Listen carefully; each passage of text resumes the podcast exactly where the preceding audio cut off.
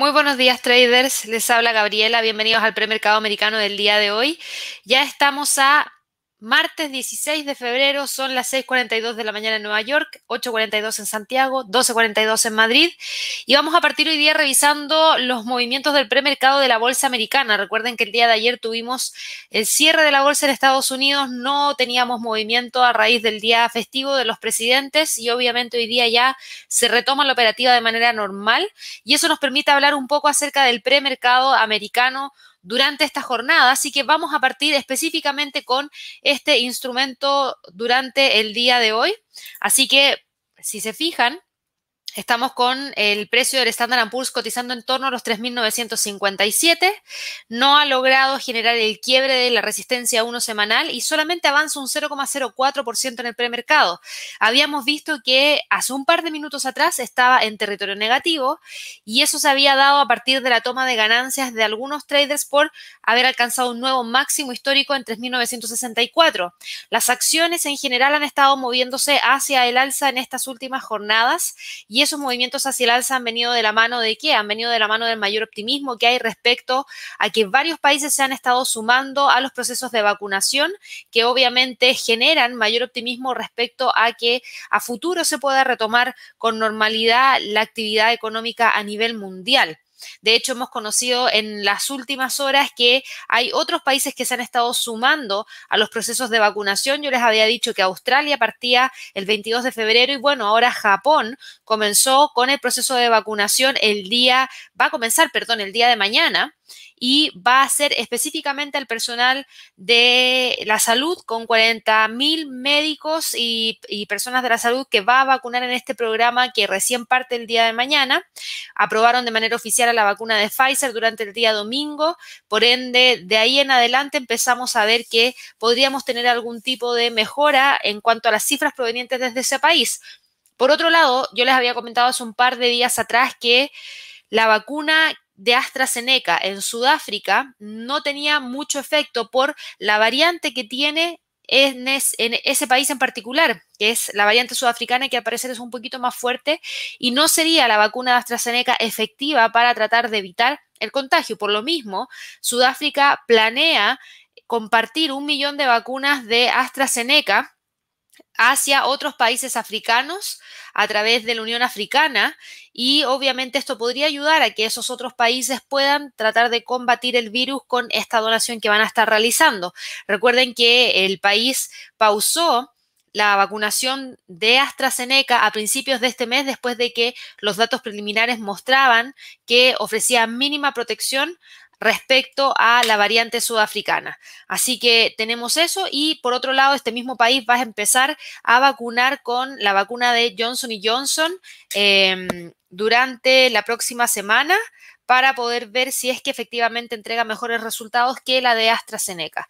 Eso es lo que hemos tenido en cuanto al frente del COVID y obviamente toda esta información de que varios países se van sumando a los procesos de vacunación es algo que podría generar obviamente mayor optimismo dentro del mercado, que es lo que estamos viendo ahora, porque no hemos tenido mayores fundamentales provenientes desde Estados Unidos. El día de ayer era un día bastante tranquilo, vuelvo a repetir, la bolsa estaba cerrada, o día abre de manera normal y tenemos al Standard Poor's alcanzando esos 3.964 puntos, que es el máximo histórico. De continuar con el movimiento hacia el alza, vamos a monitorear la próxima resistencia en torno al R2 semanal en 3.977. No hemos tenido mayor información relacionada al plan de estímulos provenientes desde eh, Estados Unidos, pero sí hay una clara sensación de que si las tasas de interés se mantienen bajas durante algún tiempo y el apetito de los inversionistas por la renta variable sigue siendo fuerte, se ve probable que los mercados se mantengan durante algún tiempo, porque habría también estímulos que se le están entregando a la economía, que ojo, aquí no es menor. Recuerden que Estados Unidos entrega transferencias directas a los ciudadanos estadounidenses, así lo había hecho en el pasado, dos mil dólares para todos los estadounidenses y eso genera que hayan algunas personas que no perdieron el empleo que tienen dos mil dólares extra. Y muchos de ellos se fueron hacia el mercado accionario. Era dinero que no necesitaban y que podían utilizar para otra cosa y algunos de ellos fueron hacia plataformas como Robinhood, a plataformas como Interactive Brokers, en Estados Unidos específicamente me refiero, y que obviamente empezaron a realizar inversiones a través de estas plataformas en acciones más pequeñitas, las más conocidas como penny stocks y también en el mercado de las criptodivisas. Por eso se ha movido tanto en estos últimos meses, porque todos los estímulos han estado llegando a los estadounidenses y han tenido mayor poder para poder generar este tipo de inversiones. Así que mucho ojo con eso. También hay que tener presente que gran parte de los inversionistas están pendientes de las actas de la reunión de enero de la Reserva Federal de Estados Unidos que se van a publicar el día de mañana. ¿En busca de qué? En busca de la confirmación del compromiso de mantener la postura de política monetaria de moderada en el futuro próximo. Esto, a su vez, de tratar de mantener los rendimientos de los bonos bajo control. Así que la verdad es que por lo mismo, es que las ganancias de las acciones a nivel mundial han tenido esta racha alcista que no se veía desde hace muchos años atrás y que tiene que ver con el optimismo que hay entre los inversionistas de la recuperación económica que se, que se está extendiendo, perdón, por todos los mercados. Así que Vuelvo a repetir que para el Standard Poor's el próximo nivel de resistencia estaría en 3.977. El nivel de soporte lo tendríamos en torno a los 3.940 para esta jornada. El Dow Jones también va avanzando con una leve alza de un 0,03%. También alcanzó un máximo histórico, un máximo histórico en 3.100 perdón, en 31.731, ya se sitúa sobre un 61.8% de una expansión de Fibonacci y esto abre el camino a que vaya a buscar los 31.795 como próxima resistencia. El soporte en este momento está en 31.616. Para el Nasdaq, el Nasdaq se encuentra operando en territorio mixto, avanza tan solo un 0,04% y también alcanzó un nuevo máximo histórico en 13.909 tiene una resistencia 1 semanal que mantiene en torno a los 13.920 y el soporte está en 13.800. Pasando al mercado europeo el mercado europeo no ha tenido el mismo sentimiento que trajo el premercado americano y que venía arrastrado del movimiento hacia el alza que vimos en el Nikkei, que es lo que les estoy mostrando ahora. El Nikkei cerró con un avance importante, 0,89% se movió a raíz de esta noticia que yo les mencionaba de que Japón va a comenzar con el proceso de inoculación el día miércoles de esta semana dando el puntapié inicial para la vacunación a nivel masivo para ese país y obviamente el Nikkei tomó ventaja de eso y se movió hacia arriba y se trasladó ese sentimiento hacia gran parte del mercado, no solamente hacia Estados Unidos, sino que también hacia el mercado europeo. Pero ya se ha visto que hemos tenido correcciones tras las alzas por parte, por ejemplo, del Eurostox, que hoy día había alcanzado un máximo en 3.747 puntos y rápidamente corrigió y quedó cotizando en torno a los 3.734 y eso nos deja con un pequeño retroceso de un 0,08%. Si miramos un poco el calendario económico, ustedes se van a dar cuenta que tuvimos datos de desempleo en Francia, que fue un buen dato. La cifra de desempleo cayó desde un 9,1% hacia un 8%, lo que quiere decir que el mercado laboral en Francia se ha logrado recuperar a pesar de los confinamientos y está en vías de recuperación. No quiero decir que ya logramos los niveles que teníamos antes de la pandemia, pero claramente estamos viendo una recuperación mayor en el mercado laboral en Francia. Y por otro lado, el indicador CEU de confianza inversora en Alemania salió mejor de lo que el mercado esperaba, de 61.8 creció a 71.2, sobrepasando el 59.6 que era lo que el mercado esperaba, pero en cuanto a la evaluación de la situación actual, la cifra profundizó la caída desde menos 66.4 a menos 67.2. Por ende, en general el mercado ve que hay, en realidad los inversionistas ven que hay recuperación para Alemania, pero en el largo plazo. Pero cuando evaluamos la situación de este momento, en el corto plazo, no se ve bien y se ve reflejado en la cifra de la confianza inversora en Alemania, que evalúa la situación actual y que quedó en menos 67.2 mucho peor de lo que el mercado esperaba y peor que la lectura del mes anterior. Y si miramos los datos del indicador CEU de confianza inversora en la zona euro, ahí sí tuvimos un leve repunte de 58.3 a 69.6. Y lo importante también es que las cifras de Producto Interno Bruto en la zona euro mostraron una caída de 5% en territorio negativo, pero esa caída fue menor de lo que el mercado esperaba, que era de menos 5,1%. Así que fue un buen dato Ahora está prácticamente igual que el menos 5,1% que era lo que todo el mundo esperaba. Así que si bien está marcado como verde dentro del calendario, yo diría que es neutral. No genera ni mayor optimismo ni pesimismo porque está completamente en línea, diría yo, con lo que el mercado espera. Estamos hablando solamente de un 0,1% de diferencia entre lo que el mercado esperaba. Así que de todas maneras creo que está eh, igual prácticamente que lo que el mercado tenía en mente y eso no genera grandes fluctuaciones dentro del mercado y lamentablemente igual estamos diciendo que en el cuarto trimestre del año pasado las cifras de crecimiento en la zona euro mostraron una contracción de un 5%. Así que obviamente eso frenó el movimiento alcista que traía el Eurostox tempranito en la mañana y obviamente nos dejó con el precio cotizando en torno a los 3.733. El próximo nivel de resistencia lo tenemos en base a la R2 semanal en 3.759 y el soporte lo vamos a dejar para hoy día en torno a los 3.724. Para el DAX, el DAX también está frenando el movimiento alcista, había logrado alcanzar un máximo que sobrepasaba el máximo del día de ayer, había llegado a los 14.159 con 60 puntos y se detuvo, ahora corrige y cae un 0,15% y tenemos al precio una vez más dando la pelea en torno a los 14.100. En este momento cotiza en 14.102 y para esta jornada va a ser importante nuevamente tratar de ver si es que el precio logra cerrar o no sobre los 14.100. Para el IBEX, el IBEX, después de haber visto, perdón, el día de ayer un alza de un 1,84% que nos dejó con un precio de cierre de la vela diaria por sobre los 8.200, estamos viendo que Hoy día cae un 0,39%, cotiza en 8.176 y se mantiene entre los 8.240 y la zona de los 8.157, que son los niveles que el precio podría tratar de mantener durante esta jornada entre los 8.256 y los 8.142. El FTSE del Reino Unido cotiza en torno a los 6.757, va con un retroceso de un 0,35%, si bien ayer logró alcanzar los 6.800, eh, prácticamente los 6.800, porque llegó a 6.797 con el máximo de la jornada del día de ayer, luego de que subiera 2,32% con la información que yo les había mencionado respecto a que el Reino Unido ya ha vacunado a una cuarta parte de la población y obviamente eso genera mucho optimismo, pero ya frenó el movimiento alcista y en este momento retrocede desde prácticamente los 6.800, de hecho hoy día alcanzó un máximo en 6.801 y desde ahí está cayendo hacia el primer nivel de soporte que tenemos en la R2 semanal eso está en 6.714 y en extensión llegaría hacia los 6.700 puntos. En cuanto a calendario económico, hoy día no teníamos fundamentales provenientes desde el Reino Unido. Sí vamos a conocer algunos datos a partir de las 8 y cuarto de la mañana hora de Nueva York, nuevas construcciones de vivienda para Canadá, indicador manufacturero del Empire State para Estados Unidos, y luego de eso vamos a estar muy pendientes de la comparecencia de Dali, del miembro del FOMC, a las 3 de la tarde, hora de Nueva York. Y con eso ya cerraríamos la jornada porque no nos quedan más fundamentales de alto impacto que se puedan dar a conocer durante el día de hoy.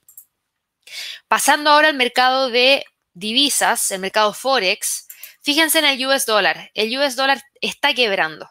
¿Y por qué pasa esto? esto está pasando porque hay mucho apetito al riesgo dentro del mercado. Este sentimiento de mejoría se ve reflejado dentro del comportamiento de la bolsa en Japón, en Europa, que claro, ahora corrige tras los datos que les acabo de mencionar, y también con el sentimiento mixto que tiene hoy día la bolsa americana, pero que a primeras horas tras la apertura del premercado, empezamos a ver nuevos máximos históricos. Así que todo eso genera este sentimiento de mayor apetito al riesgo que hace que el dólar caiga. Y hoy día cae un 0,12% el US dólar y quiebra los 11,66.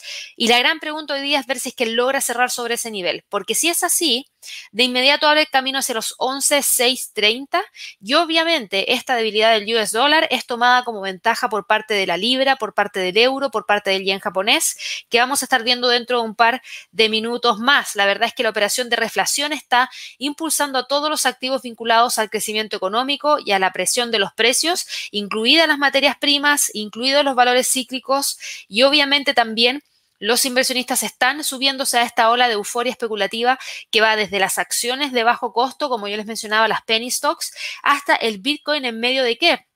En medio de este abundante apoyo político de estímulos que están entregando los gobiernos, los bancos centrales y obviamente esto es lo que hace que se tenga una base sólida para los activos de riesgo que hoy, que hoy en día perdón, se están moviendo hacia arriba. Así que para que también lo tengamos presente. Eh, mirando el euro dólar. El euro dólar, fíjense hoy día, avanza un 0,31%. Ayer teníamos al precio metido dentro de esta zona de congestión que venía manteniendo prácticamente desde el 10 de febrero. Eso estaba entre los 1.2140 y los 1.21.154, que finalmente logró quebrar hoy día a las 3 de la mañana.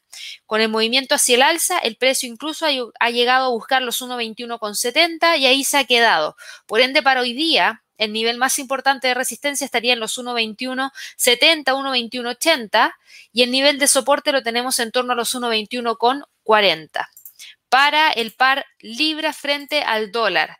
La libra frente al dólar ayer quebró los 1.39, pero al cerrar cerró en 1.38, ah no, perdón, cerró en 1.39.008, es decir, logró cerrar en el nivel que estábamos buscando que se confirmara el rompimiento y por un par de pips efectivamente logró cerrar sobre ese nivel psicológico, pero se mantuvo por debajo de qué? Por debajo de el canal alcista, de la parte superior del canal alcista. Sin embargo, hoy día, al avanzar, avanza en este momento 0,19%, pero logró llegar a los 1,3950, que era nuestro próximo objetivo que dejamos marcado el día de ayer. El precio había logrado llegar hacia un máximo hoy día entre 1,39,516 y obviamente ahí hubo tomas de ganancia que llevaron a que el precio rápidamente corrigiera. En este momento la tendencia sigue siendo alcista para la libra dólar. Fíjense que si ustedes van a hacer scalping durante esta jornada, tienen una línea de tendencia hacia el alza que el precio al parecer está buscando mantener. Deme un segundo. Esta que está acá. Estamos hablando de los mínimos que se dieron hoy día, el día de ayer, a las 2 de la mañana y los mínimos del día de ayer a las 5 de la tarde. Si extendemos eso, se van a dar cuenta que hoy día a las 3 de la mañana el precio desde ese punto se movió hacia arriba, llegó a los 1.3940 y ahí se ha detenido. Por ende, ahora lo que hay que mirar muy de cerca es esta línea de tendencia hacia el alza de color verde bien fuerte que tengo puesta acá y los 1.3950. Si quiebra los 1.3950 ya tiene el camino despejado hacia los 1.3980 que es muy cerquita donde tenemos la R2 en términos semanales para el dólar yen. El dólar yen está con un sentimiento mixto, porque hace un par de minutos atrás estaba con movimientos bajistas, que era por la caída del dólar y la fortaleza del yen japonés, tomando ventaja obviamente del movimiento bajista que estaba teniendo el US dólar. Sin embargo, ahora acaba de pasar a territorio positivo, quedando con un avance de un 0,04%. La vela por sí sola ya nos dice que estamos hablando de un sentimiento mixto dentro del mercado, porque si ustedes se fijan en la vela diaria, hay poco cuerpo, tenemos mucha mecha en la parte superior, mucha mecha en la parte inferior. El precio se mueve entre los 105,20 y los 105,66 y se queda en torno a los 105,38. Así que, por lo menos para el día de hoy, en términos de niveles, voy a estar monitoreando muy de cerca los 105,20 y los 105,50 como primeros niveles para ver algún precio de cierre. Dado que no hay mucha volatilidad, esperada a raíz del calendario económico, deberíamos tener un movimiento que se quede dentro de esa zona, pero obviamente aquí vamos a tener eh, algún tipo de información proveniente desde el paquete de estímulos o algo por el estilo que nos haga pensar en que vamos a tener a este instrumento cotizando dentro de estos niveles, pero que podría eventualmente salir de ahí si es que tenemos algo de información proveniente desde este tema en particular, que es el paquete de estímulos que yo les mencionaba. Pero vamos a seguir monitoreando los 105,50 y los 105,20. Para el Bitcoin, Aquí el Bitcoin lo vamos a destacar y me voy a demorar un poquitito en este instrumento porque hoy día alcanzó un nuevo máximo histórico y casi, casi llegó a los 50 mil dólares por Bitcoin. Llegó a un máximo histórico en 49.975. A ver, ¿qué es lo que pasa aquí? Este token ha subido hasta un 3,6% en las operaciones de Asia del día de, hoy. Em, y este instrumento, para quienes recién lo están conociendo, se ha quintuplicado en el último año. Se sitúa por encima de los rendimientos de inversiones más tradicionales como las acciones, como el oro, como las materias primas. Y el ascenso del Bitcoin, ¿a qué se ha debido? ¿Se ha debido a algo en particular o es solamente especulación, etcétera, etcétera? Bueno, en gran parte sí es por especulación. Pero por otro lado, también hay que entender que esta criptodivisa se ha favorecido por la creciente adopción que ha tenido por parte de varias entidades, por sobre todo por la revelación de Tesla de haber comprado más de 1.500 millones de dólares en Bitcoin. Por sobre todo fue por eso. De lo contrario, hubiésemos tenido al Bitcoin cotizando en torno a los 37.000 por un buen tiempo, pero fue Tesla, que generó el movimiento hacia el alza que sobrepasó los 40.000 y obviamente desde ahí llegamos hacia los 50.000. Ahora, todavía continúa el debate sobre si este token tiene algún valor intrínseco y hay también advertencias desde inversionistas hasta reguladores respecto a que los traders podrían sufrir grandes pérdidas porque la criptodivisa sigue siendo altamente especulativa. Que una entidad regulatoria entregue esa información, no, la verdad es que a mí no me genera mucha... Eh, a ver, es normal que una entidad regulatoria entregue una advertencia respecto a un activo que es altamente volátil. ¿Por qué? Porque la entidad regulatoria lo que busca es resguardar a los inversionistas de cualquier cosa rara que haya. Y cuando yo hablo raro, en este caso es algo altamente volátil, que podría significar que por esa volatilidad, si entramos mal en el mercado, terminemos perdiendo todo el capital. Por lo mismo es que la entidad regulatoria tiene que hacer ese llamado de que, por favor, cuando vayan a ingresar a las Bitcoin o a las criptomonedas en general, tengan presente que podrían perder todo su capital. Si ustedes ven el trading, cuando ustedes abren una cuenta con algún broker, ¿qué es lo que dice la advertencia de riesgo? Podrían perder todo su capital. Es lo primero que dice. ¿Por qué? Porque estas son inversiones de alto riesgo. El trading son inversiones de alto riesgo. De todas maneras son inversiones de alto riesgo porque sí, porque conllevan apalancamiento y el apalancamiento hace que se vuelvan el doble de volátiles o el triple de volátiles dependiendo de qué tan apalancado estamos. Inclusive pueden ser 200 veces más volátil de lo que eh, se está moviendo un instrumento si es que estamos usando un apalancamiento de 200 veces. Por ende, cuando estamos hablando de estos mercados, son mercados de alto riesgo. Para mí no es tan novedoso que un regulador diga que un inversionista puede perder todo su capital porque es algo que yo estoy acostumbrada a ver desde hace 10 años con el trading. Todos tienen que saber que cuando están invirtiendo su capital en este tipo de mercados, podrían perder todo su capital. Por eso, cuando ustedes invierten, tienen que considerar un capital de riesgo, un capital que estén dispuestos a perder no un capital que después vayan a pagar sus estudios o no pedir un crédito para poder invertir en estos mercados porque podrían quedarse con una pérdida y además con una deuda. Entonces, por eso hay que tener mucha, mucha precaución. Y bueno, en el caso de las criptomonedas, con mayor razón, porque son altamente volátiles. Fíjense la volatilidad que tuvimos el 8 de febrero con esa noticia de Elon Musk, 19,59% hacia el alza.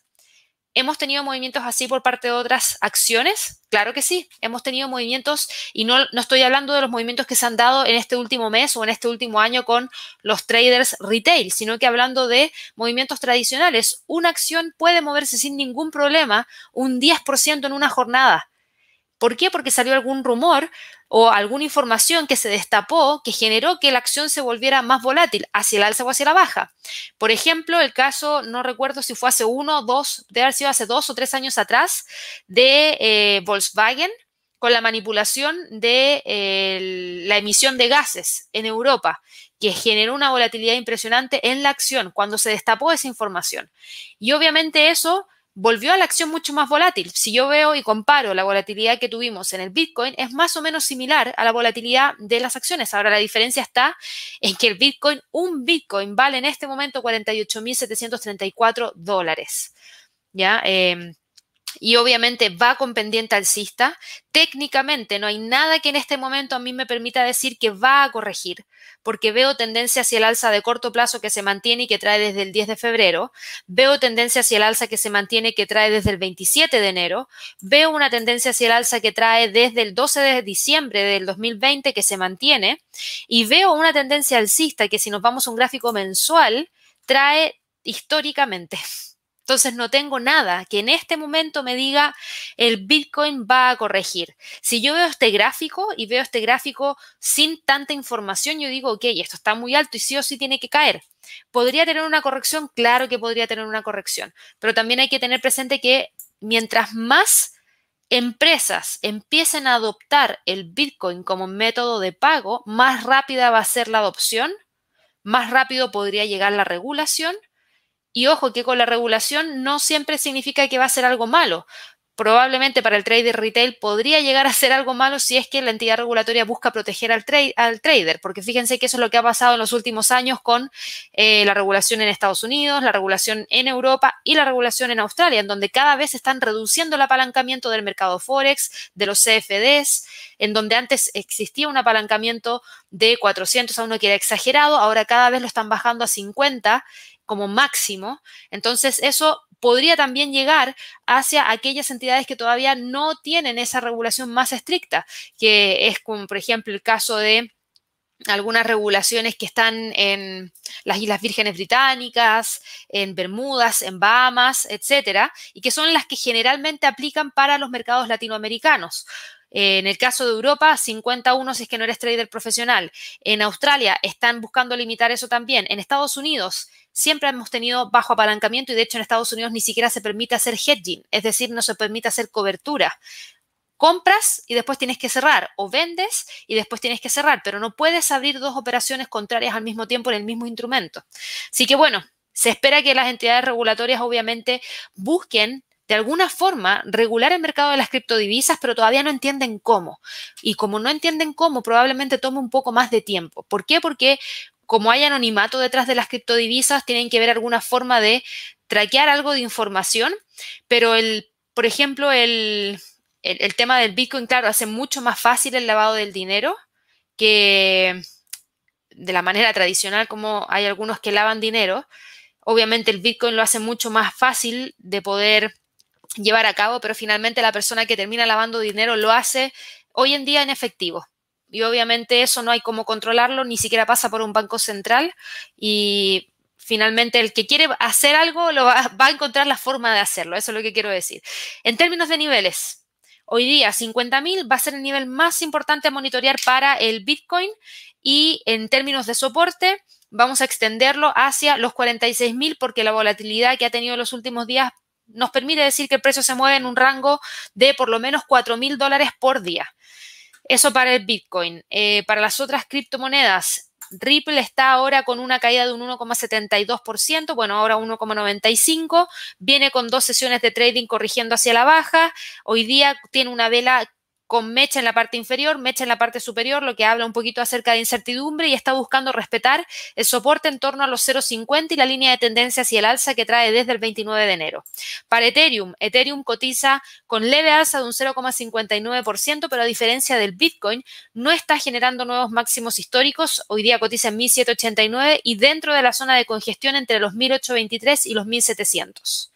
Pasando al mercado de materias primas, tuvimos una fuerte tormenta eléctrica, perdón, tormenta eléctrica, tormenta de nieve en Texas y eso generó apagones durante, en todo el estado por varias horas. Y obviamente eso pone, pone también en preocupación respecto a lo que pueda estar ocurriendo, porque eso significa que no va a haber movilidad probablemente dentro de ese estado en particular Sí podría haber mayor demanda de combustible, sí podría haber una pequeña paralización en los niveles de producción, pero hoy día el petróleo está teniendo cierto, cierta calma en cuanto al movimiento que habíamos visto en las últimas jornadas. Las gélidas temperaturas paralizaron el sistema eléctrico de Texas e interrumpieron la producción de crudo. Casi 5 millones de personas en Estados Unidos tuvieron este apagón. Eh, los hogares y las empresas se quedaron sin electricidad y aquí lo que más sube en estos momentos es el gas natural. Así que lo vamos a revisar porque no es el petróleo el que sube, en este caso es el gas natural que obviamente se utiliza también mucho para la calefacción. Así que bueno, en términos de niveles para el petróleo, el petróleo está cotizando en 59,87. Niveles importantes para hoy día son los 61 y los 59 dólares el barril. Y voy al gas natural rapidito porque es importante ver, fíjense, hoy día va con un movimiento hacia el alza de 2%, buscando el quiebre de los 3. Yo sé que hay alguien que siempre me pregunta por el gas natural y aquí yo diría presten mucha atención porque aquí teníamos una resistencia súper importante que había respetado en tres, en varias oportunidades, podríamos decir que prácticamente en cuatro oportunidades lo ha respetado y si hoy día logra cerrar sobre los tres, abre el camino para ir a buscar los tres con 100 que está en torno a la acción del precio que tuvimos en el pasado y desde ahí obviamente ir a buscar los próximos niveles hacia el alza en torno a los 3,2. Viene con tendencia alcista, esta información proveniente desde Texas genera movimiento hacia el alza y presión alcista para el gas natural porque podría aumentar rápidamente el consumo. Así que mucha atención al precio de cierre de la vela diaria de hoy día, que si cierra sobre 3 sería la primera vez desde noviembre que el precio logra cerrar sobre ese nivel nuevamente y ahí abriría el camino para poder evaluar el comportamiento que tuvo durante el mes de octubre del año 2020. Por último, mirando el oro, el oro cotiza en 1817, cae un 0,06%, no se ha movido hacia el alza y esto tiene una razón específica y esa razón es que hay mucho apetito al riesgo. No hay mucho temor, hay más optimismo dentro del mercado y por lo mismo los traders y los inversionistas se han vuelto más arriesgados y están demandando instrumentos más riesgosos como las criptodivisas, como las acciones, como las materias primas. Y eso presiona, ojo, no el, no el eh, oro, cuando hablé de materias primas, me refiero a materias primas que no estén ligadas a instrumentos de refugio.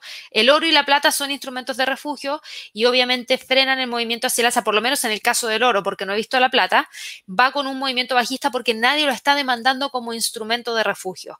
Obviamente esto podría cambiar, pero hoy en día gran parte de los capitales se están moviendo hacia el cobre, hacia el gas natural, hacia algunos metales que no sean catalogados como instrumento de refugio, como el acero también, y eh, hacia el petróleo. Y en el caso del oro, la resistencia hoy día está en 1828 y el piso está en 1810.